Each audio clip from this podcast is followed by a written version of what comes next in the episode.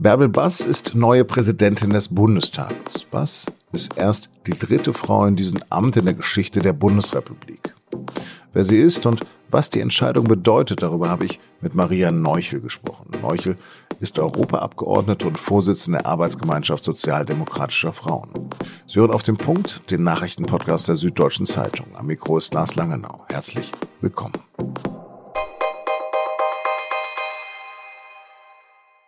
Die Wahl einer Frau zur Bundestagspräsidentin durchbricht am 13. Dezember 1972 den gewohnten Lauf des Parlaments. Die SPD-Politikerin Annemarie Renger tritt ans Rednerpult, bedankt sich für die Stimmen und sagt, Die Wahl einer Frau, meine Damen und Herren, für dieses Amt hat verständlicherweise einiges Aufsehen erregt.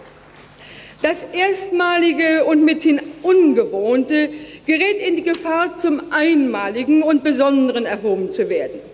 Renger sah sich also als Vorkämpferin, der aber hoffentlich noch viele Frauen folgen würden. Und tatsächlich kam nach ihr noch die CDU-Politikerin Rita Süßmuth für zehn Jahre ins Amt. Und jetzt eben Bärbel Bass. 77 Prozent der Abgeordneten gaben ihr die Stimme.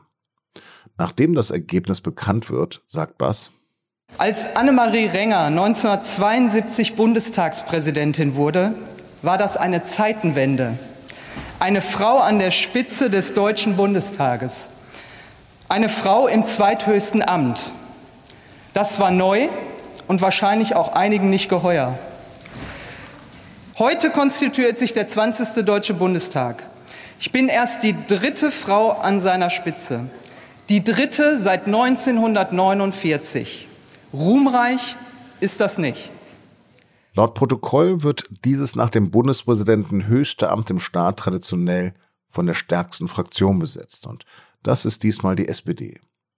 Die hatte nach einigen Hin und Her Bärbel Bass nominiert, die bis dato stellvertretende Sprecherin der SPD-Bundestagsfraktion. Damit hat Bärbel Bass jetzt den langjährigen CDU-Politiker Wolfgang Schäuble abgelöst.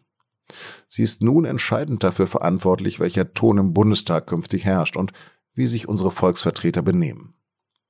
Im Anschluss wurden Bass Stellvertreter, nein, Stellvertreterinnen gewählt, denn außer Wolfgang Kubicki von der FDP sind es ausschließlich Frauen. Wieder Petra Pau von der Linken, Yvonne Magwas für die CDU, für die SPD die frühere Integrationsbeauftragte der Bundesregierung Aidan Özus und für die Grünen wieder Claudia Roth. So weiblich war dieses Präsidium noch nie.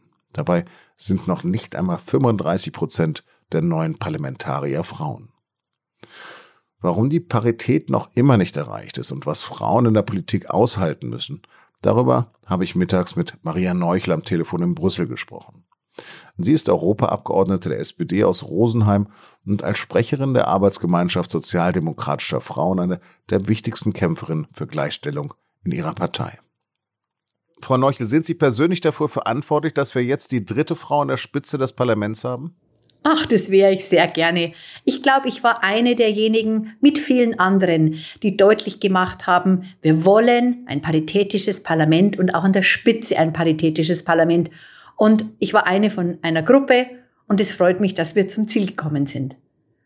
Warum ist denn die Wahl da in der SPD auf Bärbel Bass nachher gefallen?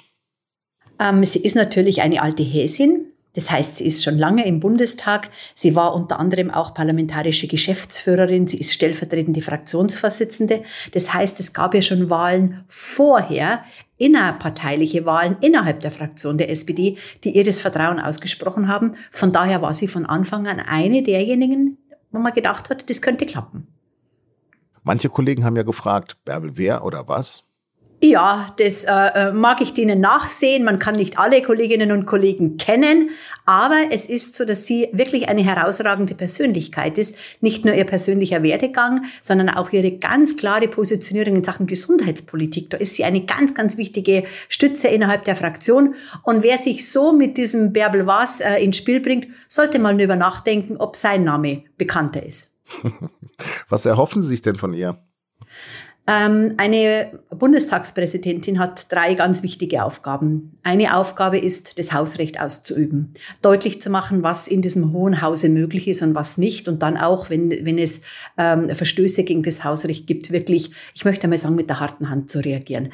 Denn das Hausrecht im, ähm, im Deutschen Bundestag hat unwahrscheinlich viel auch mit unserer Demokratie zu tun. Das heißt, Bärbel Bass wird in Zukunft das Hausrecht und somit auch die Demokratie verteidigen. Und ich glaube, dass das in der Hand einer Frau liegt, in einer Zeit, in der gerade wir Frauen wieder so ähm, äh, angegangen werden von den ganz, ganz Rechten, gibt es ja richtig Frauenhass teilweise. In den Netzen merkt man, dass Frauen sich oftmals nicht mehr zu Wort melden trauen, weil sie so unter der Gürtellinie sofort angegangen werden. Ich glaube, das ist ein Signal für Ruhe, für Ordnung, für einen geregelten Ablauf und vor allen Dingen für Demokratie wird Bärbel Bass sorgen das irritiert mich jetzt leicht, was Sie sagen. Erleben Sie so etwas selbst auch? Natürlich erlebe ich das selber auch. Ich erlebe es wie alle anderen Frauen in der Politik oder auch Journalistinnen erleben oder Frauen, die sich im Netz zu Wort melden. Dass man natürlich Mails bekommt, du gehörst wieder mal richtig gefickt, dann wirst du nicht mehr so dumm reden.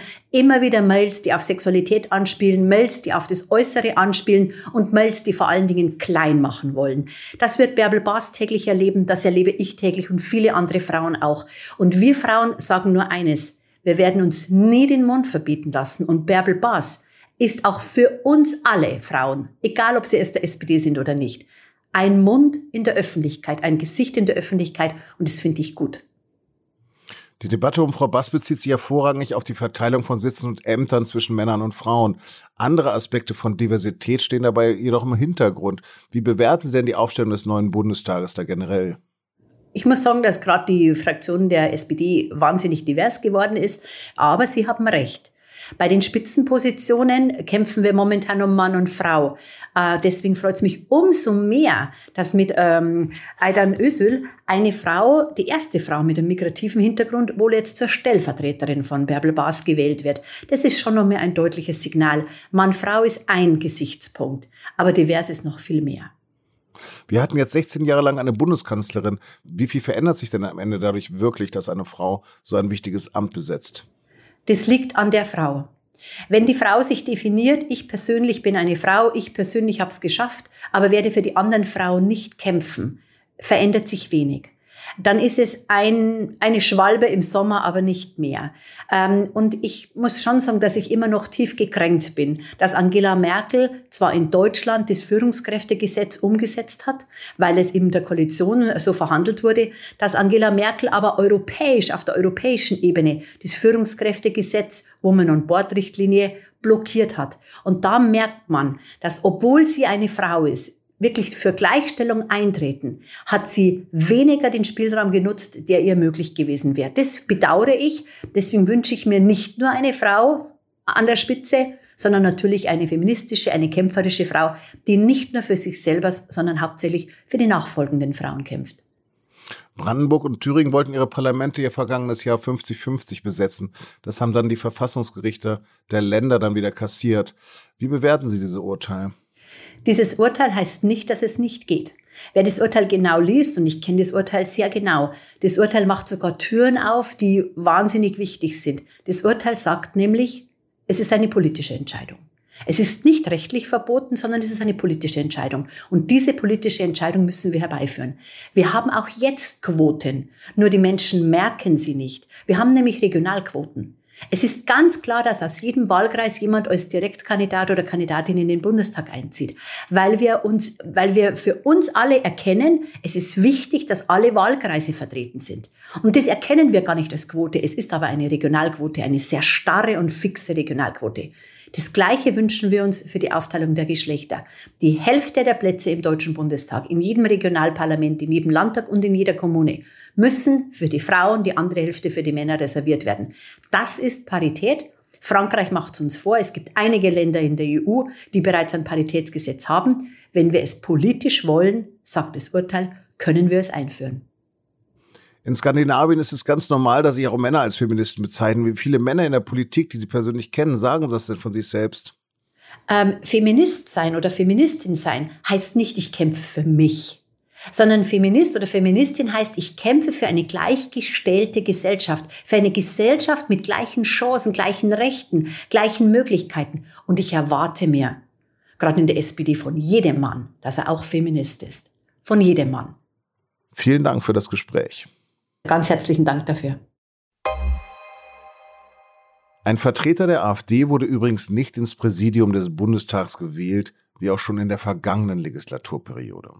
Er erhielt nicht das nötige Quorum durch die Abgeordneten der anderen Fraktionen. Nach Redaktionsschluss wurden dann Kanzlerin Angela Merkel und den Mitgliedern ihres Kabinetts die Entlassungspapiere vom Bundespräsidenten überreicht. Ein rein protokollarischer Schritt, denn die amtierende Bundesregierung bleibt noch bis zur Wahl eines neuen Bundeskanzlers im Amt.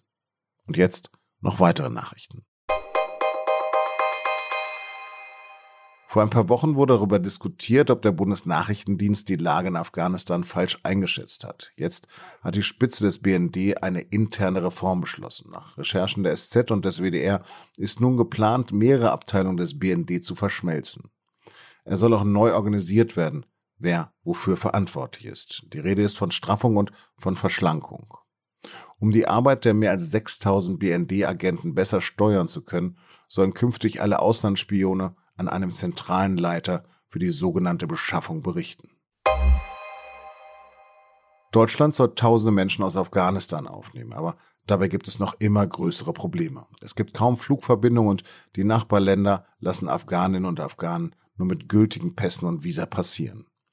Die aber haben viele nicht. Seit dem Ende der militärischen Evakuierung konnten etwa 1200 Personen mit einer deutschen Ausnahmezusage Afghanistan verlassen. Etwa 20.000 warten noch auf ihre Ausreise.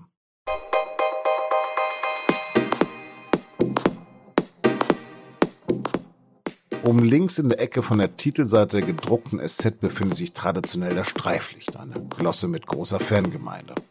In der SZ am Mittwoch geht es diesmal um den Sitznachbarn im Bundestag. Da ist es ein bisschen wie in der Schule, denn da fand man sich auch schnell mal neben cringen Mitschülern wieder, die gern dummes Zeug daherredeten und andere anpöbelten. Glaubt man den Abgeordneten der FDP, so ist das ungefähr ihr Bild von den Kollegen von der AfD und deswegen wollen sie im Bundestag nicht länger neben ihnen sitzen. Über den falschen Nachbarn als eine der ältesten Plagen der Menschheit können Sie mit einem Digital-Abo bereits heute ab 19 Uhr lesen oder am Mittwoch wie gewohnt in SZ im Briefkasten oder am Kiosk. Redaktionsschluss für Auf dem Punkt war heute mal 16.30 Uhr. Vielen Dank fürs Zuhören und heute mal ein Abschied mit schwesterlichen Grüßen.